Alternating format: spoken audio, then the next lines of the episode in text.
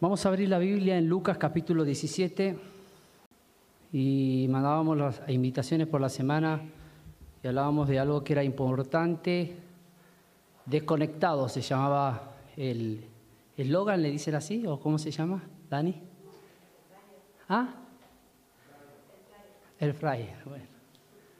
Desconectados se llamaba el tema de hoy. Hablábamos de los puntos cardinales, pero salimos, vamos hablar un poco de lo que Alberto habló el domingo pasado y vamos a seguir sobre el tema de las relaciones interpersonales. Y Lucas capítulo 17, el versículo 11, Jesús va a decir que hay algo importante que hace a una relación, que es de vital importancia. Porque hay pocas cosas en la vida que pueden oxidar, socavar con el tiempo una relación entre ambas personas. Mi relación con Dios, mi relación con mi esposa, mi relación con mi hija, en la iglesia, con los amigos, con los vecinos. Y esta es una de las cosas que oxida con más rapidez la relación. De manera que llega un punto en que te preguntas si verdaderamente vale la pena seguir adelante o no. ¿Sí? Vamos a ver qué dice el Señor. Nos ponemos de pie para leer la palabra, por favor. Capítulo 17 de Juan, versículo 11. Solamente son, hasta el 19 lo vamos a leer. Yendo Jesús a Jerusalén, pasaba entre Samaria y Galilea. Y al entrar en una aldea le salieron al encuentro diez hombres leprosos, los cuales se pararon de lejos y alzaron la voz diciendo, Jesús, Maestro, ten misericordia de nosotros. Cuando él los vio, le dijo, y mostró a los sacerdotes, que era una especie como de médicos en esa época, ¿no? Ya vamos a explicarlo. Y aconteció que mientras iba, fueron limpiados. Entonces uno de ellos, viendo que había sido sanado, volvió glorificando a Dios a gran voz y se postró en tierra a sus pies dándole gracia y éste, remarca Lucas, el médico, era samaritano. Respondió Jesús y le dijo, ¿no son diez los que fueron limpiados? ¿Acaso el truco no me salió? Uno solo nomás vuelve y los nueve. Esta es la pregunta. ¿Dónde están? Versículo 18. ¿No hubiese quien volviese y diese gloria a Dios sino este extranjero? Y le dijo, ¿leemos todo? Levántate, vete, tu fe te ha salvado. Pueden tomar asiento. Rubén, ¿cuánto tiempo más tengo que invertir en esta relación? Sí, es una pregunta que me hicieron. ¿Cuánto tiempo más tengo que invertir recursos, tiempo, esfuerzo en una persona que haga lo que haga no le agrada? Todo le cae mal.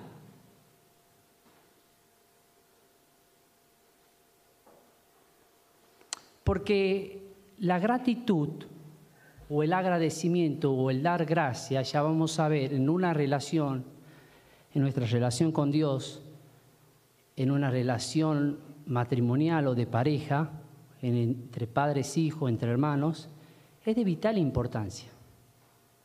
A veces pensamos que dar gracias o ser agradecido es algo accesorio. Por ejemplo, una chica o un muchacho viene a la iglesia o va al hospital o va al trabajo, donde sea, y dice, me voy a poner hoy arito, o no me lo pongo. Es algo accesorio que no marca la diferencia. Es algo neutral, decimos. Me lo ponga o no me lo ponga, da lo mismo. A veces tomamos que la gratitud o el ser agradecido o decirle gracias cuando alguien tuvo un buen gesto o cuando algo se hace con normalidad, que nosotros lo tomamos con normalidad, pero no somos agradecidos, pensamos que no marca la diferencia. Y sí, porque la gratitud no expresada es ingratitud expresada. Hay un emisor en una comunicación y hay un, ayúdeme, hay mucho maestro.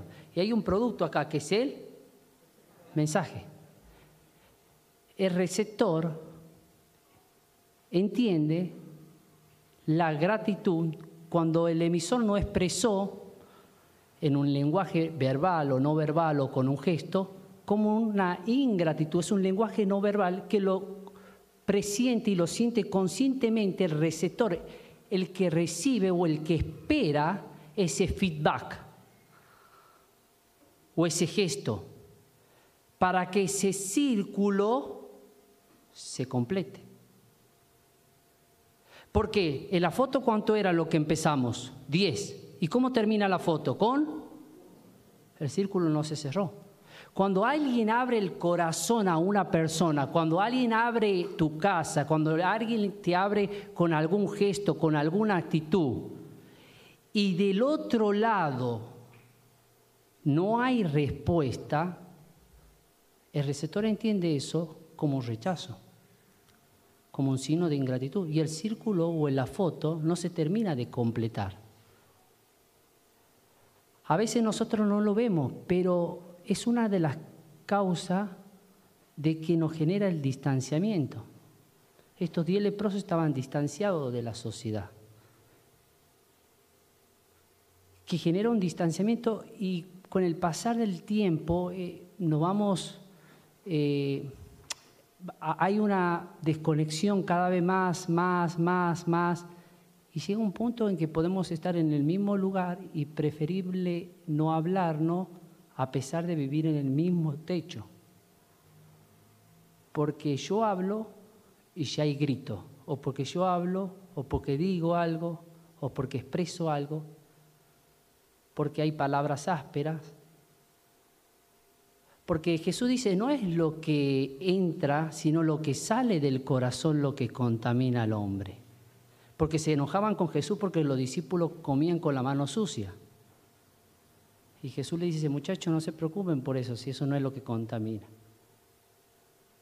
Cuando una persona se le acuesta y en el día y no aprendió a dar gracia al abrir los ojos, y no toma esto como un estilo de vida, el ser agradecido, lo toma como algo normal. ¿Por qué? Porque fíjese que salieron estos hombres leprosos, vamos a, ir versículo y vamos a ir sacando algunos, algunas frases y algunos puntos de esto. Estos diez leprosos estaban en similitud. Jorge decía que el espanto y la desgracia no une. ¿Por qué? Porque ellos no podían estar unidos, estaban, eran enemigos, como si tuviéramos dos partidos políticos acá.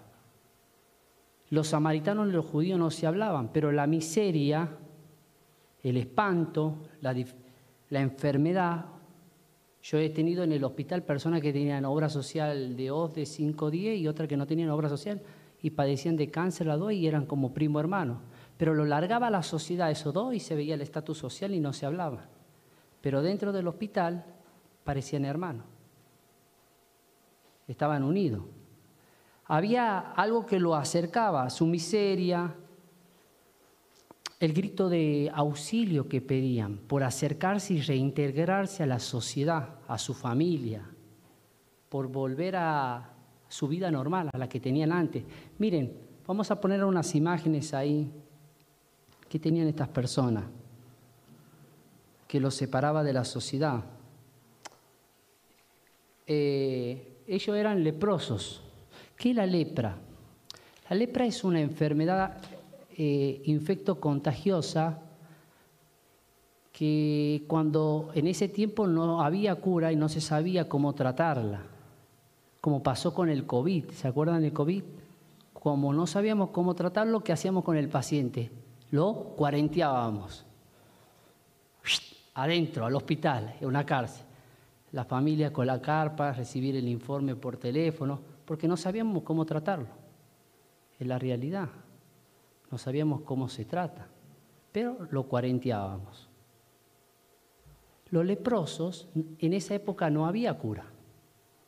Entonces, ¿qué hacía? Cuando empezaban a salir algunas máculas en la piel, porque es una enfermedad que afecta a la piel, las mucosas, los nervios, va perdiendo la sensibilidad a las personas, va siendo mutilada en algunas partes de su cuerpo vivían aislados, vivían en chozas fuera de la ciudad. Y si se acercaba algún leproso, lo apedreaban. ¿Me van siguiendo? De pronto, Jesús pasa por esa aldea y había diez leprosos, dice la Biblia acá, diez hombres leprosos que alzaron la voz, no se podían acercar a Jesús, había un distanciamiento. Y le dijo Jesús, Maestro, ten misericordia de nosotros.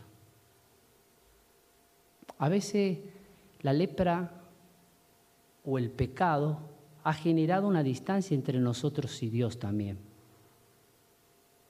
Y el único que nos puede acercar a Dios es Jesucristo. Por eso si estás por primera vez escuchando en este lugar, ojalá que tus palabras sean estas también, las de los leprosos. Jesús, tené misericordia de mí. Y Él tuvo misericordia de vos. Porque tomó esa lepra, tomó ese pecado, eso que me separaba de Dios, y murió en una cruz. Y pagó el precio de todas aquellas enfermedades, de todas aquellas culpas, de todas aquellas equivocaciones que yo cometí. Y dice que cuando él los vio, le dijo, ¿qué le dijo? Id, mostraos a los sacerdotes. ¿Por qué? Porque los sacerdotes eran la especie de médico que cuando lo veían a la persona, decía, a ver si había sido curado de la lepra, le hacían una especie de ritual, le hacían una marca en el lóbulo de la oreja, en la mano, para reintegrarlo y para que la gente sepa que esa persona fue curada de su lepra y que volvía, podía volver a la sociedad, a estudiar, a la escuela, a la, iglesia, donde quisiera esa persona. Vayan y muéstrense al médico para que le dé el certificado de salud. Eso le estaba diciendo. Ahora, imagínense los leprosos. Podían decir, che, esperábamos que nos digamos que sí. ¿Qué esperaba? Póngase en el lugar, que seamos sanados. No que nos diga, vete al médico que te cure. Si los sacerdotes, ¿para qué vamos a ir? Vamos a llegar a 120 kilómetros, estaba Jerusalén. Dos días y medio de caminata. ¿A ir al sacerdote para qué? para decir que tenemos lepra y no apedren apenas lleguemos? No. Estos leprosos tenían fe. Y a veces en una relación necesitas la fe. La fe es el instrumento por el cual vos podés salir en muchas, en muchas dificultades adelante. Para acercarte, por ejemplo, a Dios y estar, dejar de estar distanciado de Dios por tus pecados y por los míos, la fe es el instrumento por lo cual te puede llevar a los pies de Cristo y creer en Él como tu único y suficiente Salvador. La fe en su palabra te puede alentar en los momentos de desánimo, en medio de una discusión o en medio de la fe en la palabra de Dios. Ellos tuvieron fe en lo que Jesús decía. Y eso lo hizo qué? Caminar hacia Jerusalén. La fe no es una declaración teórica no es una ilusión. Lutero decía, la fe es simplemente, ahí le digo lo que decía Lutero, que me olvidé, pero quiero decirlo como lo decía él, eh, la fe demanda una acción, solo hay fe en la acción de la fe. Yo puedo decir que tengo fe, pero en ningún momento di un paso de fe en mi vida cristiana. Yo puedo decir que tengo fe, pero en ningún momento tomé un paso de obediencia, como ahora que está por existir el bautismo, un curso para tomar ese paso de obediencia, es decir, no, no, demostré esa fe. Entonces lo que tengo solamente es una declaración teórica, porque no hay una acción en esa fe en la que yo proclamo tenerla, ni en mis palabras, ni en mis pensamientos, ni en mis acciones, ni en la forma en relacionarme. Porque ellos debían ir al sacerdote y debían creer en lo que Jesús. Y aconteció, todavía no habían llegado al sacerdote, que mientras iban en el camino, fueron limpiados. Es decir, que todavía ni habían llegado a Jerusalén. Y acá está el tema. Entonces, verso 15, Uno de ellos, viendo que había sido sanado, ¿qué hizo? Repetamos toda la palabra esa. Volvió. Volvió. ¿Cómo? Fuerte, no se escucha. Volvé. A veces venís del trabajo y seguís adelante con las preocupaciones y no te das cuenta de lo que hizo tu esposa, porque a veces las cosas que están en la casa no se notan, pero cuando no se hacen sí se notan, cuando no está limpia, cuando no está... No, son cosas que vos no volvés, porque vos seguís para adelante como los otros nueve leprosos. No, porque mañana me tengo que levantar temprano, porque mañana tengo que trabajar, porque mañana tengo que hacer esto, porque... No, la gratitud te hace volver. Volvé, no sigas adelante. Ellos siguieron adelante. Y uno solo volvió para atrás y dijo, para, acá algo pasó. Mirá cómo está la casa. Gracias, gorda. Perdón, a la chica hay que decirle flaca. Yo le digo gorda, mi silla. Gracias, mi amor. Volvé, porque no vamos. El estrés de la vida no hace ir, no hace seguir, no hace seguir detrás de la zanahoria, detrás del trabajo, detrás de muchas cosas. Y no olvidamos de las cosas que se están haciendo alrededor nuestro. Y por seguir adelante en el quehacer de la vida no volvemos. Y lo primero que hace una persona agradecida es volver. Por eso hoy a la mañana tuvimos la Santa Cena. Porque el Señor le dijo a su pueblo que una vez al año iban a hacer una fiesta de adoración, de acción de gracia, para recordar que habían sido 400 años esclavo en Egipto y con mano poderosa Dios lo había sacado y le dijo a Moisés que una vez al año se detengan para volver. ¿Por qué nosotros a la mañana nos juntamos o venimos a la iglesia a alabar, a adorar a Dios o a la mañana a recordar al Señor Jesús? Porque somos un grupo de locos, dirá los vecinos, a la mañana se juntan a cantar. No está muy lejos, Dani, ¿eh? pero bueno. No, porque somos de lo que volvemos. Porque somos de lo que volvemos a agradecer a Dios. Porque todos ustedes, y yo también, yo también podría ser una guardia en otro lugar, podría hacer tal cosa Mire de cosas podríamos hacer. Pero ¿qué le encanta a Dios? Siéntanse agradecidos, yo estoy en casa, siéntanse agradecidos. No, ¿qué dice? Den gracia, den gracia por todo. Una cosa es sentirse agradecido y otra cosa es dar gracia. El sentimiento de sentirme agradecido es algo, ah, me siento agradecido, algo interno, sí me siento agradecido con Dios, pero sigo. Y otra cosa es dar gracia, es una actitud que yo tengo, es una acción. La convertí a lo que sentía en algo verbal. Gracias Fer, gracias Ferni, gracias Sofía por alcanzarme la, la lapicera. Papá me da el cinto, no sé por qué. No dice mamá.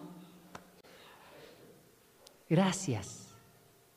Porque antes que vos estás sentado, vos estás sentado ahí, porque no, no es que te hiciste solo y viniste solo al mundo, porque hubo muchas personas antes que vos que te han alentado en los momentos difíciles, que te han ayudado, que te han instruido, que te han acompañado, que te han consolado. ¿Te detuviste atrás para decir gracias? Porque la ingratitud es lo que más le molesta a Dios, dice Romanos capítulo 1. Antes se envanecieron en su propio conocimiento, no lo reconocieron a Dios, ni le dieron qué, ni le dieron gracias. Se envanecieron en su razonamiento y no le dieron gracia. El pueblo quedó postrado en el desierto 40 años por no ser agradecido. Porque después te lleva a la ingratitud a levantarte enojado, te levantas enojado, como explicábamos la otra vez, te acostas enojado, te levantas resentido, te acostas resentido, te levantas amargado. ¿Se acuerdan el jueguito? ¿Cómo va la ingratitud? Entonces, como un ejercicio, como un estilo de vida, la Biblia dice, sean agradecidos. Jesús no, no, no es que está haciendo un sarcasmo a este que volvió. Y habiendo sido sanado, volvió glorificando a Dios a gran voz. Ahí está la acción, la declaración. Volvió, tuvo un gesto de volver. No se quedó con la necesidad y ya fue satisfecha la necesidad. Vamos a hacer, hay muchas personas que pueden estudiar acá analista en sistema. En, en medicina nos enseñan lo que es estadística, lo que es probabilidad, y se maneja por estadística. ¿Ve qué, cuál, cuál, es la probabilidad o la estadística de que tal cirugía o, o de que tal remedio? Bueno, la probabilidad es por estadística. ¿Cuánto es la estadística de los agradecidos según la Biblia acá, en estos 10 leprosos? De, del 100%, ¿cuánto es? Agradecidos. De 10, ¿cuánto volvieron? Si bajamos esa actitud a la, la, acá.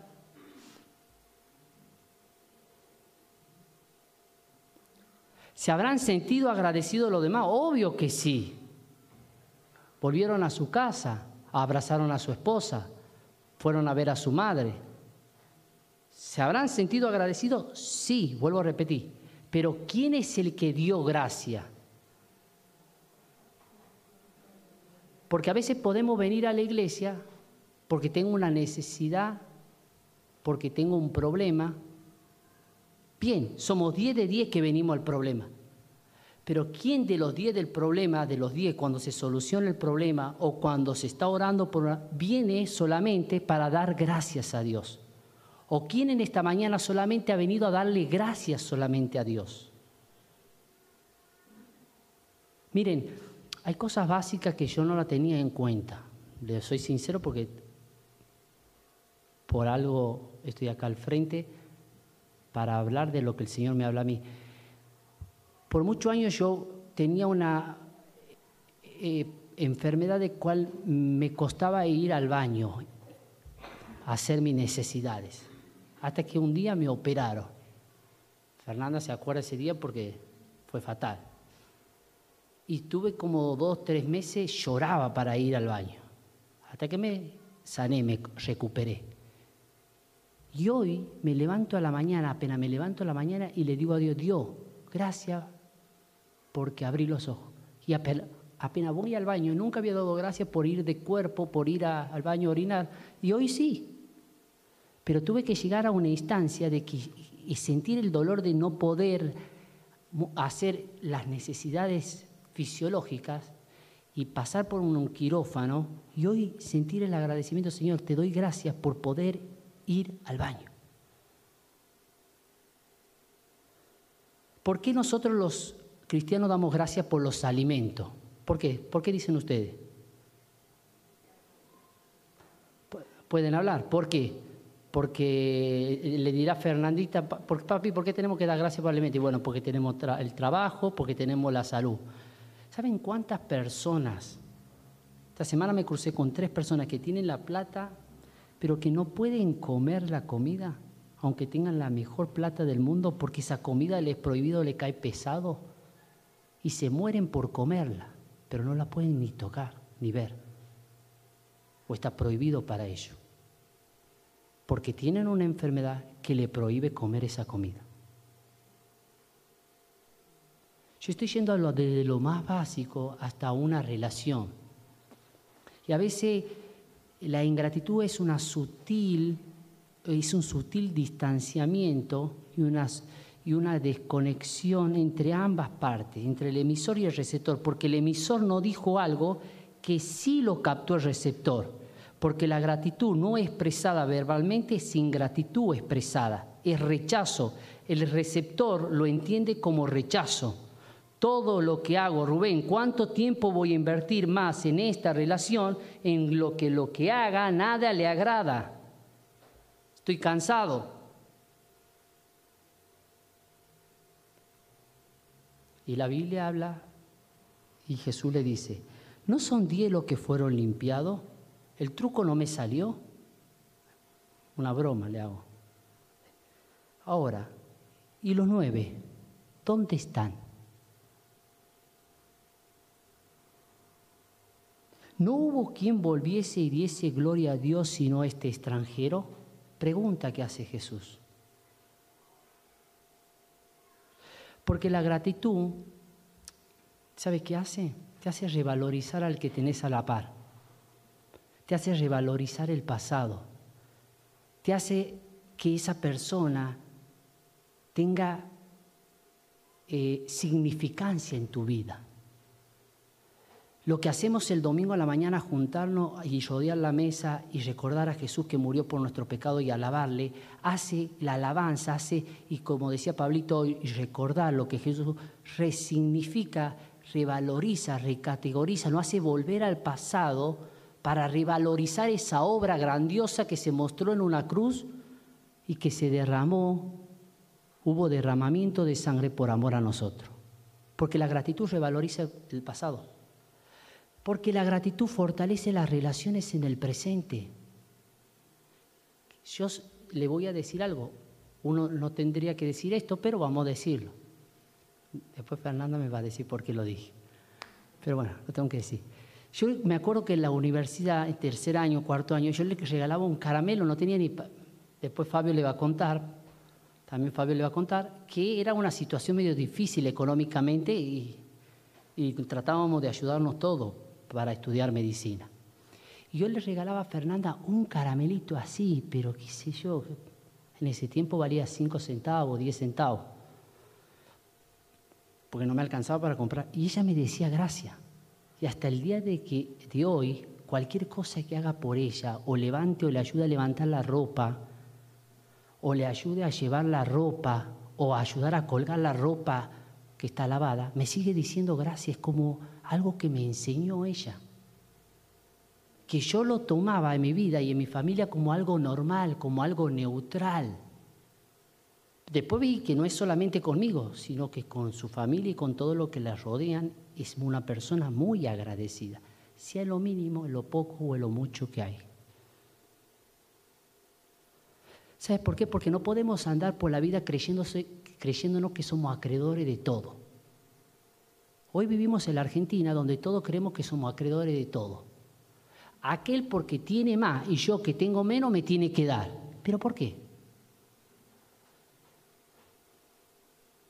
Entonces lo que hay es reclamo, reclamo, reclamo no porque vos, porque vos, porque vos. Pero ¿por qué te sentís acreedor? Porque la persona ingrata es orgullosa. Para poder ser agradecido hay que tener la actitud y sembrar la humildad y la mansedumbre. Solo la humildad y la mansedumbre me lleva a ser agradecido porque me hace sentir que no soy acreedor de nada y que todo lo recibido lo he recibido de su mano, de la mano de Dios. Ahora Jesús le dice, entonces, el ser agradecido en tu relación interpersonal va a revalorizar y va a recategorizar y va a resignificar a la persona que tenés a la par o a la familia o a los amigos o a la iglesia o a lo que sea. Va a fortalecer las relaciones en el presente. Cada día vas a estar más unido. Te vas a dar cuenta de eso. Va a fortalecer porque ya te contagia la otra persona de ser agradecido y vos llegás, yo llego a, hacer un angioplastia el, el viernes Escobar y la chica me decía, doctor, usted es el único que nos dice después de gracias, gracias por la, gracias, gracias. Porque los muchachos, sí, ya lo sé, porque piensan que es tu trabajo, porque a veces pensamos capaz que tengas un buen estatus económico y porque tenés una empleada o porque alguien tenés la posibilidad de sentarte a tomar un café y te sirvió el café, al que si le serviste el café o el que te dio el café, no tenés el, no le podés decir gracias porque vos le estás pagando. Vos le estás pagando para que haga eso. ¿Cómo le vas a decir gracias?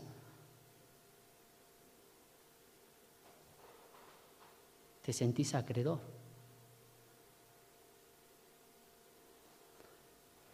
Jesús le dice, estadísticamente le dice, vayan y preséntense al sacerdote. Entonces, acá fortalece la relación en el presente, hemos dicho, resignifica o revaloriza o recategoriza a la persona o la obra o lo que hace en el pasado, fortalece la relación en presente, pero abre oportunidades para el futuro. Fíjese lo que dice.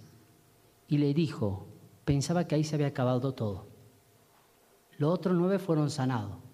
Pero este que fue, sanado y levántate, tu fe te ha... Yo te hago una pregunta, ¿qué es más importante, la sanación o la salvación? Este se llevó el regalo más grande. Los otros fueron sanados. Este fue sanado y fue salvado. Porque el ser agradecido no solamente va, la, va a predisponer a tu esposa, a tu esposo, a que, a que se esfuerce más o a, o a motivarla más en lo que hace, sino porque le va a abrir más oportunidades, te abre más oportunidades. Le abre más el corazón a la otra persona. Jesús lo abrazó, ponemos la foto, por favor, la última, y le dijo, vete, tu fe te ha salvado. Y fue un samaritano. Entonces, ser agradecido me revaloriza o me recategoriza el pasado. Le da significancia. Fortalece mis relaciones en el presente, pero abre oportunidades en mí, en mi futuro. A muchas personas se les cierran oportunidades, se les cierran relaciones porque son, ¿cómo se dice la palabra? Ah, eso lo dicen bien, ¿no? Son ingratos, desagradecidos. Somos fáciles de decirle al otro, pero a veces es como el mal aliento lo tenemos nosotros.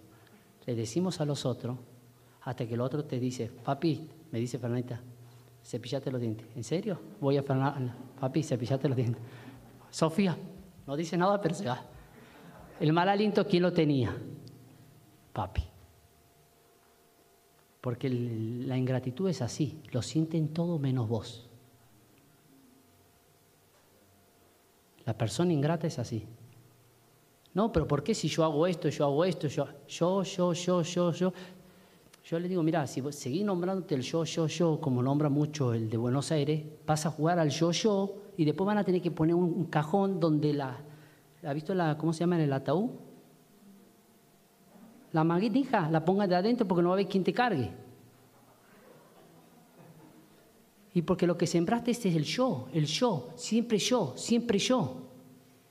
¿Quién te va a cargar?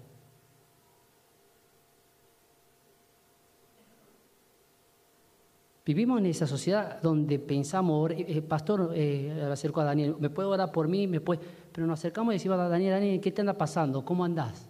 ¿En qué te puedo ayudar? Como él es el pastor de la iglesia, me siento acreedor de que él tiene que hacer cosas. ¿Pero por qué? ¿Por qué le demando eso a él, Joel? Porque me siento acreedor de eso. Ahí no voy a fortalecer ninguna relación. A ver, ¿en qué puedo ayudar? ¿Qué puedo hacer? ¿Cómo fortalezco? Bueno, primero voy a ser agradecido. Che, gracias por orar por mí. ¿Cree que ore algo por vos? Recategoriza y revaloriza y resignifica a la persona que tenés al lado o el pasado. Fortalece las relaciones en el presente, pero abre oportunidades para el futuro. Y un futuro grandioso. Solo uno fue bendecido realmente por el Señor. Levántate, tu fe te ha salvado. En este versículo Lutero decía lo siguiente. De cada día, dice, frente a la bendición eh, de cada día, todos corrieron al Señor, pero uno de cada día recibió la bendición y se acordó del Señor. De cada día pueden buscar al Señor cuando está en el problema, pero solo uno de cada diez puede buscar a Dios simplemente para darle gracias.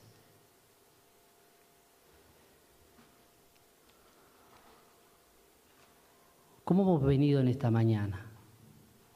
¿Cómo está nuestro corazón? Porque sobre toda cosa guardada, guarda tú, porque de Él mana la vida. ¿Y qué está saliendo de mi corazón? Ingratitud, orgullo o humildad y soy agradecido. Soy agradecido con la vida que tengo, con la familia que tengo, en el lugar donde estoy.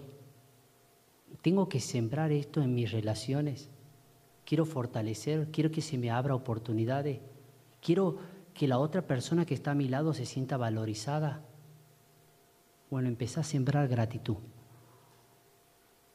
No te sientas solamente agradecido. Gracias por alcanzarme la toalla y te sentí como que llegó alguien que no, porque vino de trabajar. No, búscala la toalla, acércate, fíjate cómo puedes ayudar, cómo puedes bendecir a la otra persona con una palabra, con un gesto.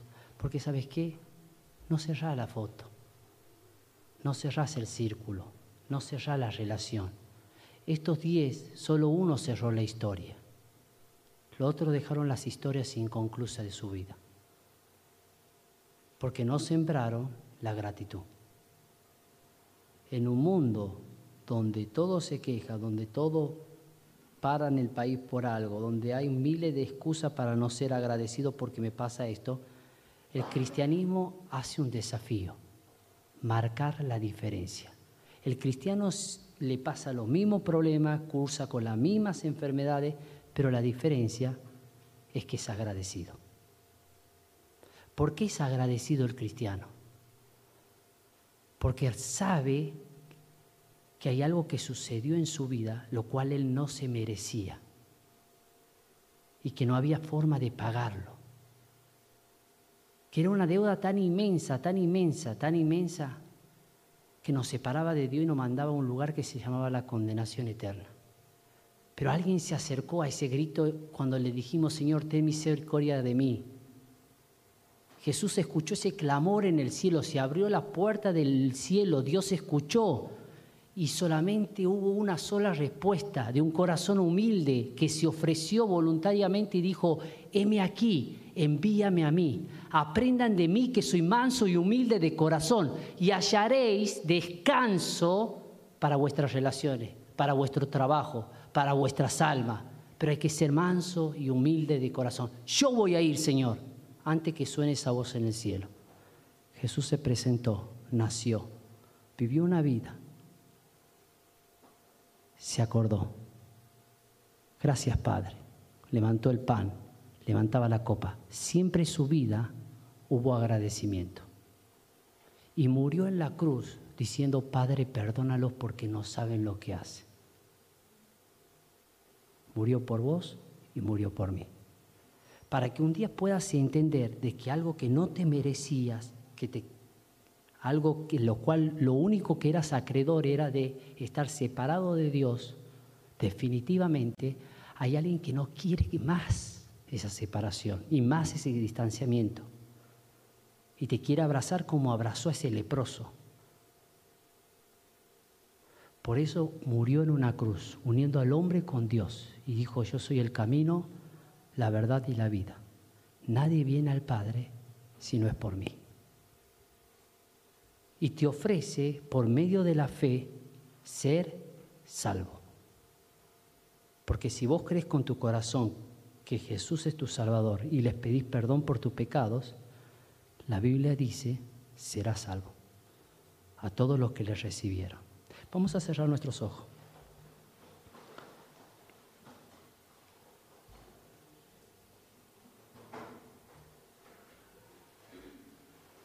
Y pensá en esto que hablamos.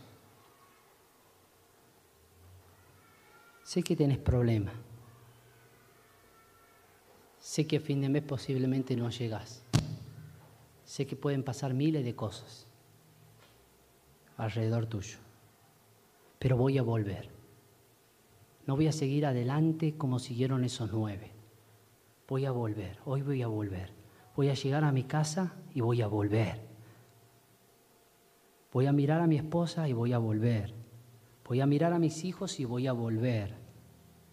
Volver a su infancia, volver a los mejores. Voy a volver para revalorizarlo, porque la relación se está desgastando. Siente que no lo valoro. ¿Cuánto tiempo más voy a invertir en este que no me valora o en esta que no me valora? Voy a volver para que sienta que me valore Hoy, Señor, estamos en tu casa, decídase, Señor, porque te valoramos. Hoy hemos vuelto a tu casa, no como una invitación, sino porque valoramos lo que hiciste en la cruz por nosotros. Y eso del pasado sigue siendo tan, tan presente, tan diario, tan cotidiano, que como si fuera hoy. Porque la cruz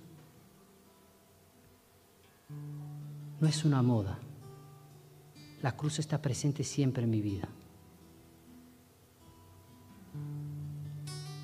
Y hoy quiero fortalecer mis relaciones en el presente contigo, Padre. Me levante a la mañana y decir, Señor, gracias por abrir mis ojos. Señor, gracias por poder ir de cuerpo. Gracias por poder ir al baño. Gracias por poder comer. Decirle a mi esposa, gracias por despertarme a la mañana. Al que trabaja a la par mía. Aunque tenga que cumplir su trabajo, gracias por ayudarme. Quiero fortalecer mis relaciones pero sé que el agradecimiento me abre puerta en el futuro. Solo vos, Josué y Caleb van a entrar a la tierra prometida. Los demás van a quedar postrados acá en el desierto. ¿Qué oportunidades estás cerrando hoy en día por tener un corazón orgulloso y sembrar ingratitud? Porque cuando no hablas y te querés callar, el receptor lo entiende como rechazo. Habla gracias. ¿Podemos decirle gracias al Señor? Le podés decir de corazón, no como algo plástico, no como que se dice gracias, no, sino de corazón, Señor, gracias. Porque hubo dolor en la cruz, pero hubo amor por mí. Hubo un sacrificio que hoy da valor a mi vida.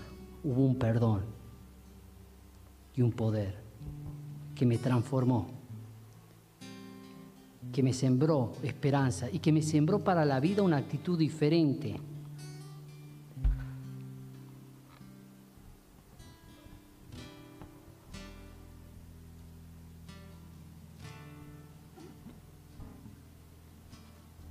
Mientras Pablito nos va a cantar una canción acá con los muchachos, podemos seguirla mientras oramos en silencio. Le agradezco por haber venido y que el Señor pueda sembrar en mí, en la iglesia y en todo lo que han estado en esta mañana, esta actitud de agradecimiento.